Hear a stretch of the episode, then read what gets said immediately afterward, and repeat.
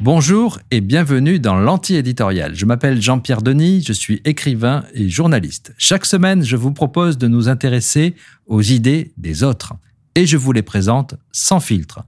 L'anti-éditorial, un nouveau média conçu par Bayard. Longtemps, on a opposé la réflexion et l'émotion. Pour penser, il fallait tenir à distance la peur, la colère ou le désir. Mais la psychologie a changé la donne. La notion d'intelligence émotionnelle s'est imposée. Désormais, ce sont les neurosciences qui mènent la danse. L'anti-éditorial part en Amérique à la recherche de nouvelles idées. Nous connaissons tous la théorie de l'évolution de Darwin, mais sa théorie des émotions a également marqué les esprits. Pour Darwin, il existe deux formes d'intelligence humaine. L'une est émotionnelle, elle est utile, mais elle provient d'une étape antérieure et inférieure de notre développement. L'autre forme d'intelligence est rationnelle. Avec l'évolution, la raison doit se développer et l'émotion décliner. Cette hiérarchie a été ébranlée par la théorie de l'intelligence relationnelle. Ce concept a été formulé en 1990 par Peter Salovey et John Mayer, deux psychologues américains, dans un article qui a fait date. Cinq ans plus tard, un autre psychologue, Daniel Goldman, a propulsé cette théorie dans le grand public. Et depuis, elle a envahi la sphère du développement personnel, la presse féminine, voire la presse people. L'intelligence émotionnelle, c'est notre capacité à reconnaître, à comprendre et ensuite à gérer nos propres émotions. C'est aussi une intelligence relationnelle car nous devons composer avec les émotions des autres personnes et surtout l'intelligence émotionnelle n'a rien à envier à l'intelligence rationnelle. Chacun connaît quelqu'un de très intelligent, mais peut-être pas très doué pour les sentiments humains, ce qui peut conduire à des catastrophes. Mais depuis 25 ans, la recherche s'est emparée du sujet et elle a rangé Darwin sur l'étagère rayon histoire ancienne. L'étude des émotions est devenue l'un des domaines les plus féconds des neurosciences qui sont elles-mêmes en plein boom. Les expériences, les découvertes se sont enchaînées au point qu'un nouveau champ d'études existe désormais autour d'un nouveau concept, celui des neurosciences affectives. Alors qu'est-ce qu'on a appris? Eh bien que même des animaux pas très doués, comme cette stupide mouche qui se pose sur vos fruits, éprouvent des émotions. Des expériences scientifiques très sérieuses l'ont prouvé. Si une drosophile refuse de s'accoupler, le mâle éconduit aura tendance à se consoler dans l'alcool. Ben oui, comme certains mâles que nous connaissons, il ressent une émotion négative et il cherche à se consoler. De même, une guêpe stressée deviendra beaucoup plus prudente, voire carrément méfiante. Première leçon, l'émotion est la chose au monde la mieux partagée.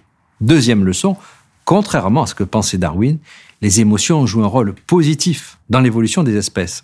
Dans Metazoa en 2020, l'Australien Peter Godfrey Smith s'est intéressé à l'apparition du corps animal il y a plus d'un demi-milliard d'années. Il est historien et philosophe des sciences, et il montre qu'en développant leurs sensations, leurs émotions, la peur ou la souffrance ou la faim, sans parler de ce grand mystère qu'est la conscience, les animaux ont évolué. Pour mieux se défendre, ils se sont dotés de pinces ou de griffes, par exemple. Ou alors, encore plus sophistiqués, ils se sont mis à avoir des yeux, instrument quand même assez formidable pour repérer le prédateur, pour trouver la nourriture et pour éprouver de nouvelles émotions. Bref, l'émotion n'est pas un handicap, elle est nécessaire à la survie.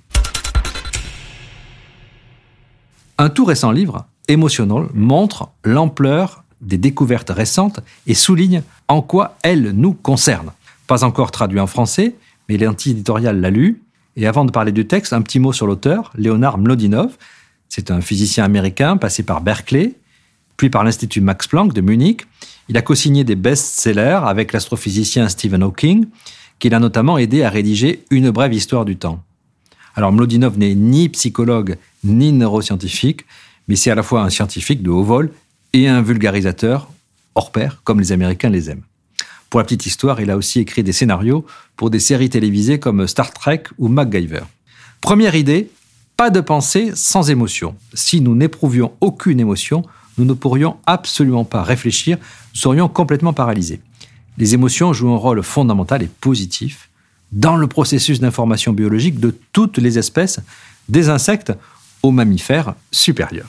La deuxième idée et le concept clé, c'est celui d'affect fondamental. Notre corps et notre esprit ne sont pas séparés, ils forment un tout. Et ce tout éprouve un affect fondamental qui guide nos émotions, lesquelles à leur tour orientent notre pensée. Dans l'évolution des espèces, c'est la forme la plus primitive de l'émotion, la plus fondamentale. Et pourtant, c'est celle qui demeure la moins bien connue. Pour Mlodinov, c'est une sorte d'instrument, de thermomètre. Il synthétise les informations sur l'état de votre corps, ce que vous percevez du monde, de l'environnement extérieur. Mais cet instrument ne connaît que deux mesures, la valence et l'excitation. La valence, c'est le fait de savoir si ce que vous ressentez, c'est positif ou plutôt c'est négatif, si c'est de la douleur ou si c'est du plaisir. L'excitation décrit l'intensité de cette valence. C'est un axe qui va de l'apathie totale au plus grand dynamisme. Si l'affect fondamental est négatif et l'excitation est grande, eh bien votre corps sonne à l'alarme. L'alcool ou certains médicaments agissent directement là-dessus.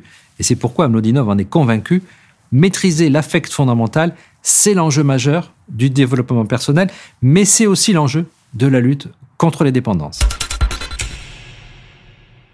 L'affect fondamental n'obéit donc qu'à deux lois, la valence et l'excitation. Mais les émotions qui en dépendent, elles sont jamais simplistes. Elles sont complexes et l'imagerie cérébrale la plus pointue l'a montré tout récemment.